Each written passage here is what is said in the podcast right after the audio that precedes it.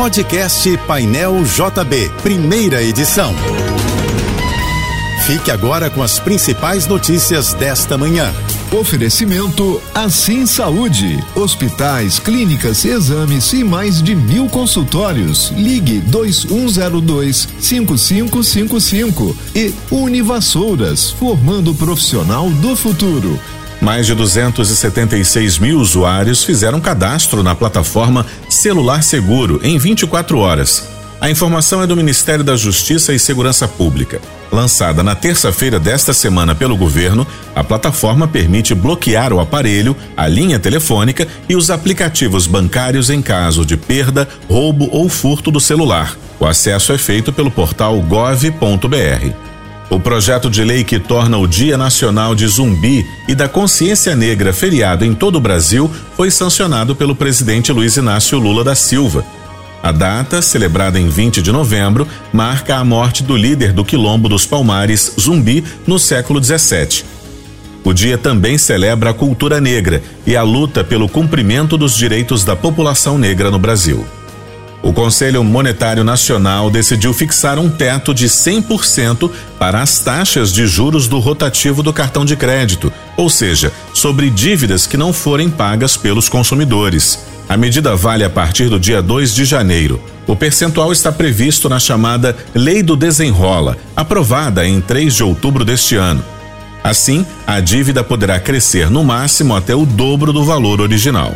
O verão começou à meia-noite e 27 de hoje e vai até a meia-noite e 6 do dia 20 de março de 2024. O clima-tempo prevê tempo abafado em todas as regiões. Aqui na região sudeste e também para a região central do país, as previsões são de ondas de calor e chuvas persistentes entre fevereiro e março, com temporais atípicos em São Paulo. A região sul deve ser a mais atingida por chuvas intensas, sobretudo entre janeiro e março, com risco de tempestades. O governo decidiu incorporar a vacina da dengue ao Sistema Único de Saúde. A informação foi confirmada pela ministra da Saúde numa rede social. Nízia Trindade adiantou que a vacinação com o novo imunizante deve começar em fevereiro do ano que vem.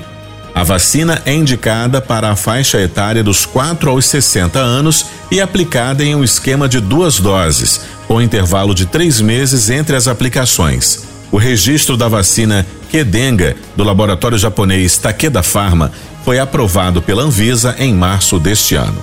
O valor da passagem dos trens da Supervia vai baixar de R$ 7,40 para R$ 7,10 a partir do dia 2 de fevereiro. A redução de 3,5% é uma decisão da AGETRANSP, Agência Reguladora dos Serviços de Transportes, com base na deflação do IGPM, e corrige os valores das passagens. O novo valor será apenas para o usuário que paga a tarifa cheia. Quem usa o bilhete único vai continuar pagando a tarifa social de cinco reais, porque esse preço já é reduzido. Beyoncé fez uma aparição de menos de 10 minutos em Salvador, na Bahia, na noite passada. A cantora americana participou de uma festa de lançamento do filme Renaissance, a Film by Beyoncé. O longa mostra a turnê mais recente da artista por países da Europa e pelos Estados Unidos. Apesar da vinda para a capital baiana, Beyoncé não anunciou nenhum show no Brasil. O plenário da Câmara dos Deputados vota hoje o texto base do orçamento para 2024. A proposta foi aprovada ontem pela Comissão Mista de Orçamento. Em relação aos investimentos deste ano, o PAC terá um corte de aproximadamente 6 bilhões de reais e poderá contar com 55 bilhões e meio de reais. O salário mínimo deverá ser de 1.412 reais e não de R$ 1.421, como previa a proposta original do governo porque a inflação está mais baixa. A meta fiscal com déficit próximo de zero foi mantida. A Justiça do Rio suspendeu o contrato de concessão do Jardim de Alá, que fica entre Ipanema e Leblon, na zona sul carioca, com o consórcio Rio Mais Verde. A empresa venceu a licitação em agosto e teve o contrato assinado em novembro.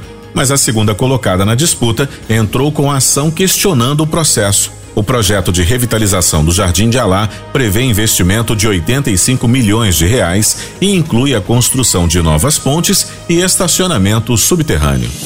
Você ouviu o podcast Painel JB, primeira edição.